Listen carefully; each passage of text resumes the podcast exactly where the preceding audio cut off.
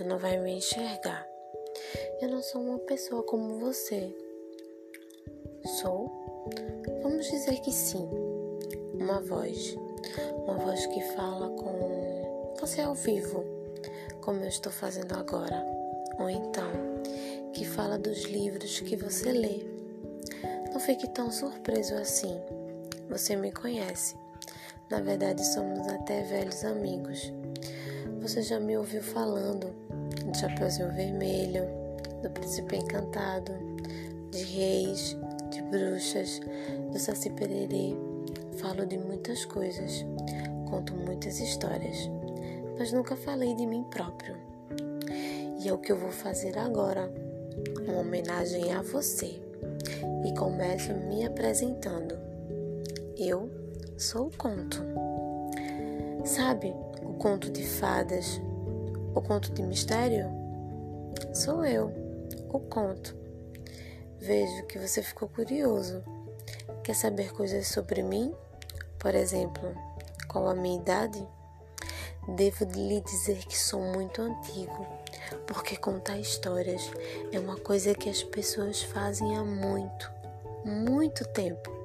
É uma coisa natural que brota de dentro da gente.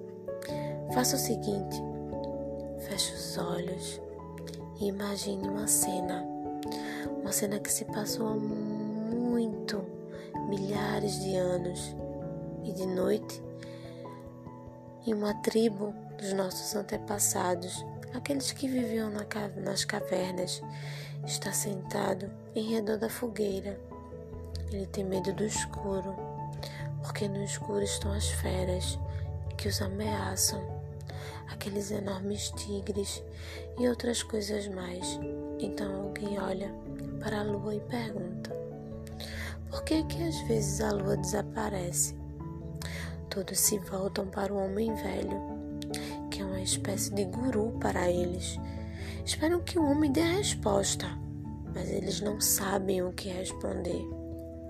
E então eu apareço, eu o conto, sujo lá da escuridão e sem que ninguém note, falo baixinho ao ouvido do velho. Conte uma história para eles. E ele conta. E é uma história sobre um grande tigre que anda pelo céu e que de vez em quando come a lua. E a lua some. Mas a lua não é uma coisa muito boa para comer, de modo que lá pelas tantas o grande tigre bota a lua para fora de novo e a lua aparece no céu brilhante.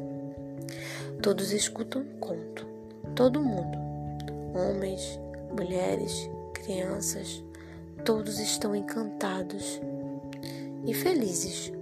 Antes havia um mistério porque a lua some. Agora, aquele mistério não existe mais. Existe uma história que fala de coisas que eles conhecem: tigre, lua, comer.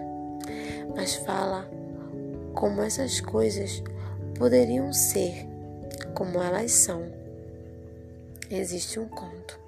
As pessoas vão lembrar esse conto por toda a vida e quando as crianças da tribo crescerem, vão lembrar deste conto por toda a vida.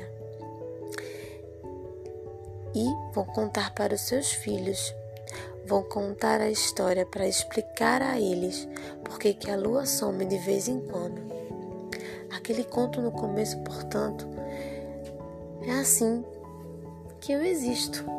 Quando as pessoas falam em mim, quando as pessoas narram histórias sobre deuses, sobre monstros, sobre criaturas fantásticas, histórias que atravessam o tempo, que duram séculos, como eu. E aí surge a escrita, uma grande invenção, a escrita. Você não concorda? Com a escrita, eu não existo, mas somente como uma voz. Agora estou ali naqueles sinais chamados letras que permitem que as pessoas se comuniquem mesmo à distância. E aquelas histórias sobre deuses, sobre monstros, sobre criaturas fantásticas vão, vão aparecer em formas de escrita. E é nesse momento que eu tenho uma grande ideia, uma inspiração.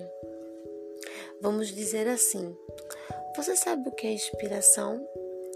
Inspiração é aquela descoberta que a gente faz de repente. De repente tem uma ideia boa. A inspiração não vem de fora, não. Não é uma coisa misteriosa que entra na nossa cabeça. A boa ideia já está dentro de nós, só que a gente não sabia. A gente tem muitas boas ideias, pode crer.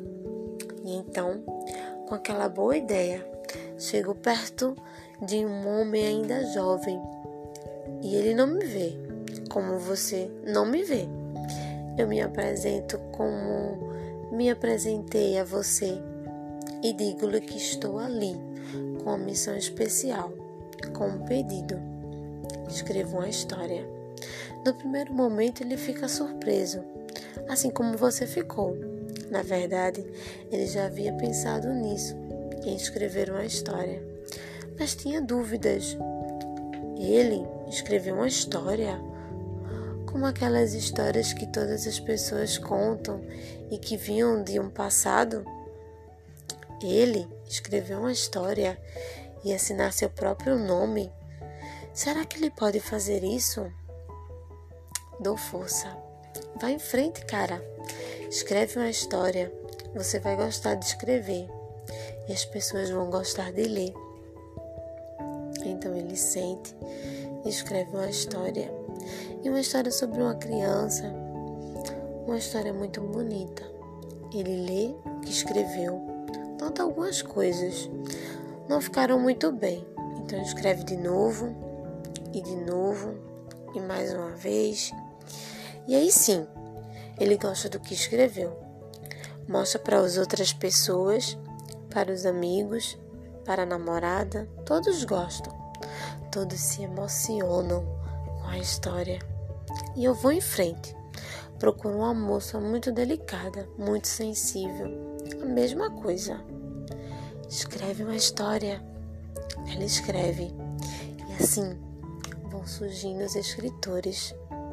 Os contos deles aparecem em jornais, em revistas, em livros.